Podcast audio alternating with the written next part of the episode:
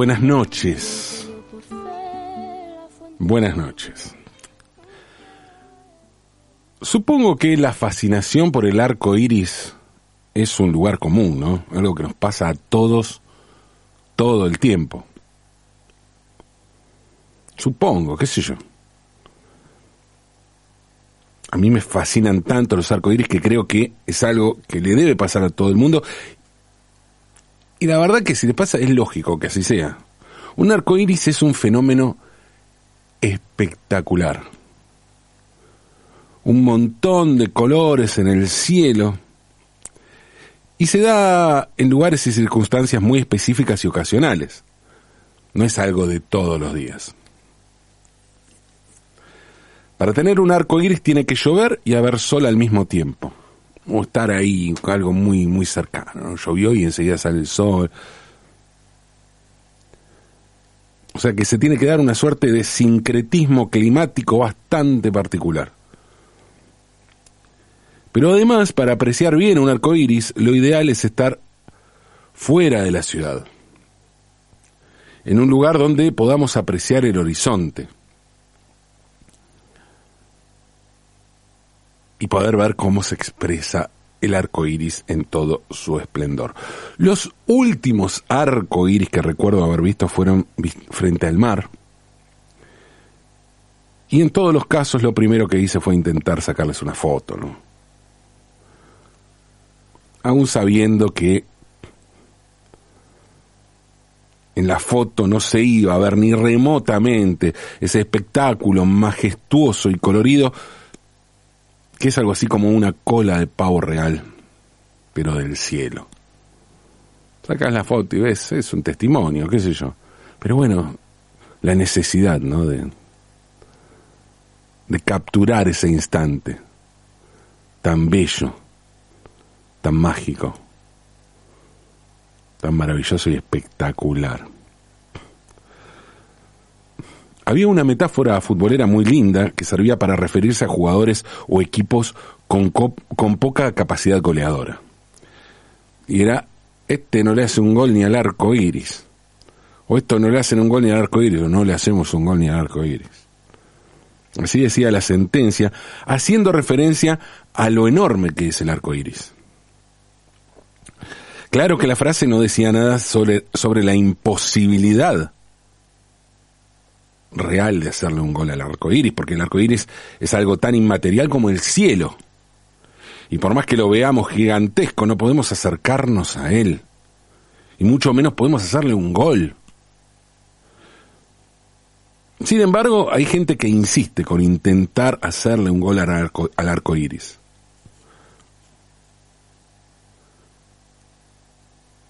Tratar de perseguir de tapar aquello que nos fascina. Los casos más notorios los vimos en estos días en Qatar durante el Mundial.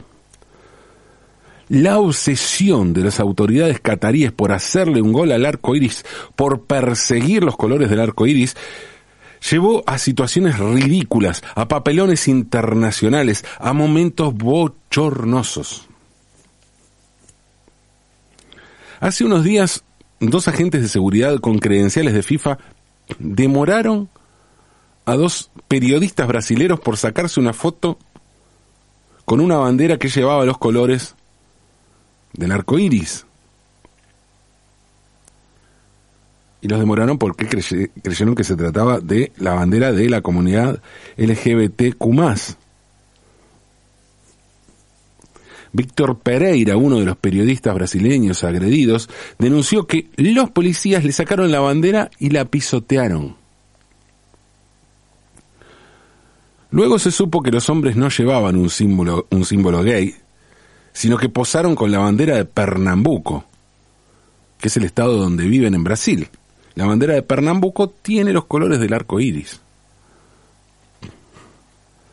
El asunto me hace acordar a cuando los militares argentinos prohibieron el libro de física Cuba electrolítica porque se creían que se trataba de un libro sobre Cuba y sobre la revolución cubana. Bueno, algo parecido le ocurrió también en Qatar al periodista boliviano Roberto Acosta, que estaba cubriendo, que estaba cubriendo el Mundial para la red Bolivisión. Acosta fue detenido en Qatar por llevar los colores prohibidos, los colores del arco iris. Y otra vez no se trataba de la bandera gay, no. El periodista boliviano escribió lo siguiente en su cuenta de Twitter. Dijo, acabo de ser abordado por la policía de Qatar. Creyeron que el logo de Red Bolivisión era un símbolo LGBT. Insólito. Durante el partido entre Portugal y Uruguay, un hombre italiano llamado Mario Ferri saltó al campo de juego con una bandera del arco iris y otra vez se produjo una gran confusión al respecto. Ok, el tipo saltó al campo de juego, ¿no? Pero todo el mundo pensó que el tipo llevaba una bandera LGBT, una bandera gay. Pero no, la bandera arco iris que llevaba era un símbolo de paz, porque en Italia se usa como símbolo de paz. El tipo tenía también una remera que pedía por las mujeres iraníes y una, una pancarta a favor de Ucrania. Lo que se dice un activista todoterreno, ¿no? Una especie de navaja suiza de reivindicaciones sociales. Ferri ya había hecho una performance similar durante el Mundial de Brasil, donde saltó a la, cancha con una remera que decía salven a los niños de las favelas, y también durante la final de la Champions League en 2011 entre Barcelona y Manchester United. En lo personal me parecen bastante pelotudas este tipo de reivindicaciones, ¿eh? y no hablo de las causas en sí, aunque a veces también, me refiero a la metodología, a las formas, al espectáculo, a este tipo de espectáculo, ¿no? Como quienes, tiras, quienes tiran sopa sobre cuadros de grandes museos. Y tampoco lo digo por el hecho en sí de dañar una obra de arte, ¿eh? que tampoco me parece algo tan grave. Me parece un asunto menor eso. Lo digo porque suele ponerse el foco más en lo espectacular que en lo que se reclama en sí. Y además porque ese tipo de reclamos suelen ser hechos a la medida de artistas millonarios que también son forjadores de lugares comunes progres. ¿Qué sé yo? Y de reivindicar lo fácil, no lo sencillo. Claro que, por más que nos parezcan reclamos, que aquí son absurdos, o por lo menos no absurdo, pero sí que sea sobre derechos sobre los que se ha avanzado muchísimo en la ley. No ocurre lo mismo en otros países. En Qatar la homosexualidad está prohibida, lo mismo que la infidelidad. La infidelidad de las mujeres. Los derechos de gays y de mujeres están muy restringidos. Y eso es una mierda, por más que denunciar, eso nos lleva a compartir reclamos con gente de mierda. Porque hoy la reivindicación de los derechos de los gays es una causa utilizada por vastos sectores de la ultraderecha europea para contraponer esa libertad individual occidental contra la represión del mundo árabe porque hoy los perseguidos en Europa son los árabes, que son algo así como los judíos del siglo XXI, por ponerlo en términos de una persecución que hubo en Europa hace 80 años. Por supuesto, no llegamos a un holocausto ni nada parecido digamos, lo que ocurría en la década del 10 y el 20, pongámosle, ¿no? No estoy hablando de lo que pasó en la década del 30 y 40. Sin embargo, la represión a los gays en muchos de estos países es una realidad. En Qatar, la homosexualidad está penada con hasta cinco años de cárcel. Y por eso esta obsesión por hacerle goles al arco iris.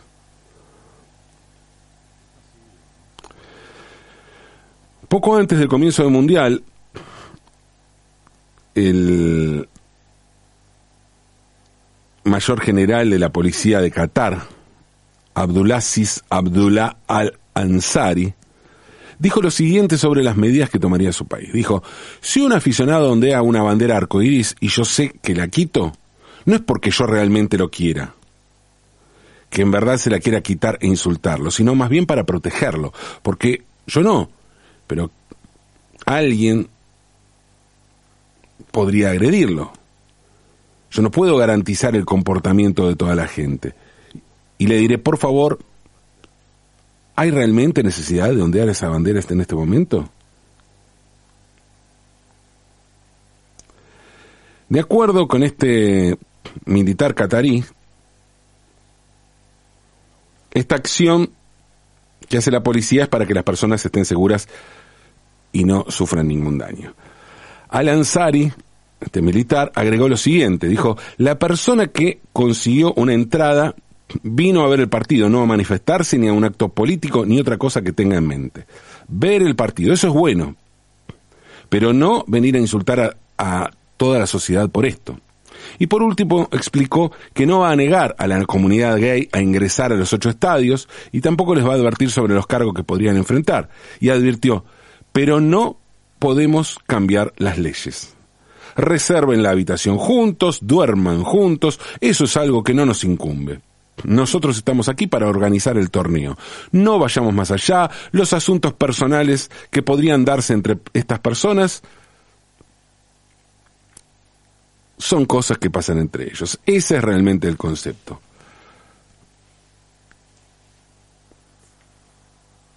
Desde entonces, desde estas advertencias de cómo iban a ser las cosas, fueron muchísimos los casos de prohibiciones de las banderas arcoíris, la policía catarí realizó muchos decomisos de símbolos con esos colores y la FIFA se sumó prohibiendo los brazaletes con los colores del arco iris. A ver, las leyes de la de las leyes cataríes, perdón, son bestiales.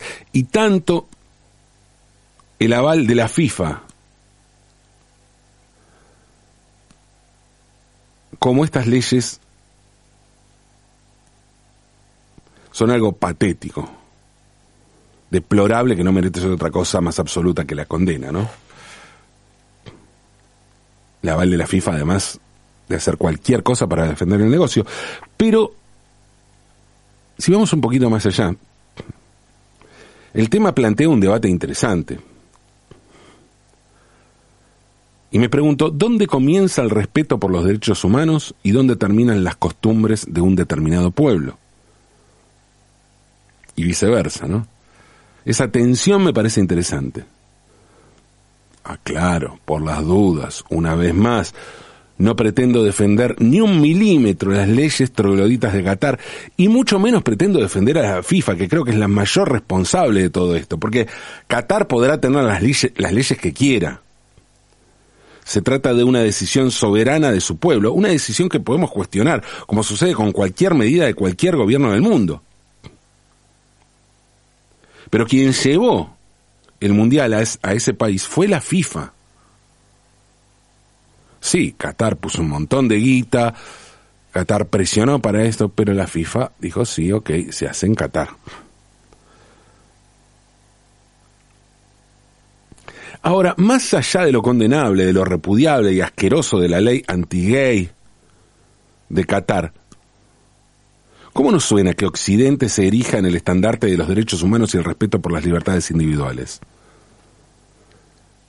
Y para pensar eso nada mejor que volver al arco iris.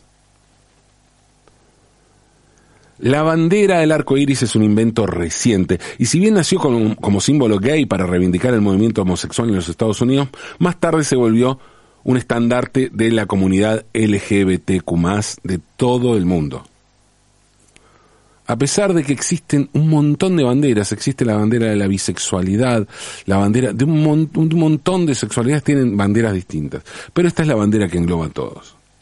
La bandera fue ideada por el artista y activista Gilbert Baker, que era un ex militar de los Estados Unidos, y la creó en 1978 a pedido de la organización de la Marcha del Orgullo Gay en California. El diseño de Baker se inspiró en la canción Over the Rainbow, que canta Judy Garland en la película El Mago de Oz de 1939. Judy Garland que interpreta, es una niña, Judy Garland, que interpreta al personaje de Dorothy, la protagonista del Mago de Oz. Al comienzo del Mago de Oz, el personaje de Dorothy canta en algún lugar sobre el arco iris o Somewhere, Somewhere Over the Rainbow. Bueno, esa canción famosísima que se transformó en un ícono gay, así como es un ícono gay Judy Garland. ¿Por qué? Bueno, ese arco iris, del que se habla, es un símbolo que representa la lucha por encontrar algo mejor, algo más, que está más allá. O sea, en la canción se espera que al otro lado del arco iris, más allá del arco iris, haya un lugar para los incomprendidos, para aquellos que están viviendo una vida que no es la que quieren vivir. Y muchos espectadores homosexuales se reconocieron en la historia de Dorothy. Tal fue la influencia del personaje interpretado por Judy Garland en El Mago de Oz que Friend of Dorothy, o FOD, como normalmente se ponía abreviado por la sigla en inglés, se convirtió en la contraseña para identificarse con los homosexuales en los Estados Unidos en la década, en la década de 1960. Y fue un grupo de Friends of Dorothy que se juntaron para honrar, para recordar a Judy Garland al otro día de su muerte, cuando se inició lo que sería la marcha del orgullo gay. Over the Rainbow inspiró al artista Gilbert Baker a crear la bandera LGBTIQ en 1978 cuando, como les decía, los organizadores de la Marcha del Orgullo Gay de San Francisco le pidieron un símbolo que unificara a ese colectivo. En una entrevista que realizó en 2015, dos años antes de su muerte, en que murió en, marzo de, de 2017, perdón, 2017, Baker dijo lo siguiente: Necesitábamos algo para expresar nuestra felicidad, nuestra belleza, nuestro poder y el arco iris lo hizo. Sin embargo, el arco iris, como bandera y como símbolo, no es un invento de Baker, ni nació como ícono gay. El político y revolucionario angloamericano del siglo XVIII, Thomas Paine, sugirió usar la bandera del arco iris para distinguir a los barcos neutrales durante periodos de guerra. A inicios del siglo XX, el activista James William Van Kirk diseñó una bandera con barras de arco iris conectadas a un globo para mostrar cómo las personas de diferentes países y razas podían vivir juntas en armonía. O sea, siempre está la idea de lo multi racial, cultural, étnico, sexual o lo que fuera, la diversidad en esa variedad de colores. Cuando no la armonía, la paz o el cooperativismo. La bandera cooperativista también tiene los colores del arco iris. Y eso lo podemos observar, por ejemplo, en el logo del banco Credit Cop, entre otros. Pero van a ver que muchos lugares cooperativos y que se donde que pretenden levantar la bandera de lo, cooperativo, del cooperativismo, aparece la bandera arcoíris, aparecen los colores del arcoíris, porque estos son los colores de la bandera de la Alianza Cooperativista Internacional, ICA por sus siglas en inglés, una federación de cooperativas fundada en Londres y que tiene que ver con el inicio del movimiento cooperativista. Sin embargo, el origen conocido más antiguo de los colores del arco iris está en las civilizaciones precolombinas que vivían en la cordillera de los Andes. Y de allí deriva lo que hoy conocemos como huipala, o bandera de los pueblos originarios, que también es una bandera multicolor, en este caso en cuadrados. Y la huipala es de origen aymara, el término, además, la palabra huipala es de origen aymara, pero además la huipala no nació como bandera. Básicamente porque eso de tener una tela que flamee para identificar una nación es una tradición europea, no estaba esa tradición aquí, en los pueblos originarios del continente, antes de la llegada de los colonizadores europeos. Sin embargo, los pueblos precolombinos tenían símbolos que los identificara, especialmente los pueblos de tradición estatal, como es el caso de los incas. Por eso el origen de la huipala no tiene que ver con una bandera, sino con un diseño que identifica a un pueblo. El ejemplar más antiguo aún preservado de un diseño del tipo huipala corresponde a una chuspa o bolsa para la coca de la cultura tihuanacu que vivió entre el 1580 a.C. al 1187 después de Cristo en la zona del altiplano boliviano la misma zona donde hoy se encuentra la ciudad de La Paz, de hecho la, ciudad más importante, Tihuanacu, el Templo del Sol, allí donde fue erigido cacique Evo Morales, pocos días antes de asumir la presidencia de Bolivia, días antes de ser presidente por primera vez de Bolivia, Evo Morales, que es de origen aymara, es aymara, fue elegido como líder de ese pueblo y la ceremonia se realizó en Tihuanacu, que queda a unos 50 kilómetros de la ciudad de La Paz. Los tihuanacus aymara parlantes, fueron colonizados por los incas, quechua parlantes. Y se cree que de allí el símbolo con los colores del arco iris se volvió popular en todo el imperio y se extendió a lo largo de toda la cordillera y fue así que se transformó en, los, en símbolo de los pueblos originarios de América y por eso aparece en tantas banderas, por eso la confusión con el periodista boliviano, por eso aparece en Perú, es muy común, aparece el, símbolo, los colores del arco iris aparecen en la bandera de Cusco, por ejemplo. En muchos pueblos aparece el arco iris y hoy la huipala es el símbolo de todos los pueblos originarios del territorio que a partir de la colonización europea empezó a llamarse América. Sí, el arco iris, claro. Después de todo, un arco iris es algo que todos dibujamos cuando somos chicos, ¿no? ¿Se acuerdan de haber dibujado el arco iris? Es como un clásico, ¿no? Es como, además, la mejor forma de probar todos los colores, de utilizar todos los colores en un diseño, de lápices, de marcadores, de lo que fuera. Y es algo que nos sigue generando fascinación. Por eso nos puede parecer tan extraño y ridículo que alguien se empeñe en prohibirlo o en tratar de eliminarlo de la faz de la tierra. Prohibir el arco iris es algo tan ridículo como intentar anular los colores.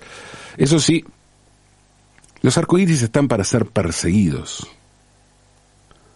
pero no para perseguir sus colores, sino para perseguirlos, tratar de para tratar de alcanzarnos, de alcanzarlos para recordarnos la fascinación que nos pueden causar los colores, pero también la fascinación que nos causa la posibilidad de intentar atrapar aquellos, aquello que sabemos que nunca, jamás podremos atrapar. Y sin embargo, seguimos intentándolo. Como sucede con los sueños, con los ideales, con las cosas cuya belleza está más allá de nuestra imaginación. Sigamos intentando atrapar esos sueños multicolores. Sigamos intentando hacerle un gol al arco iris, aunque es de noche.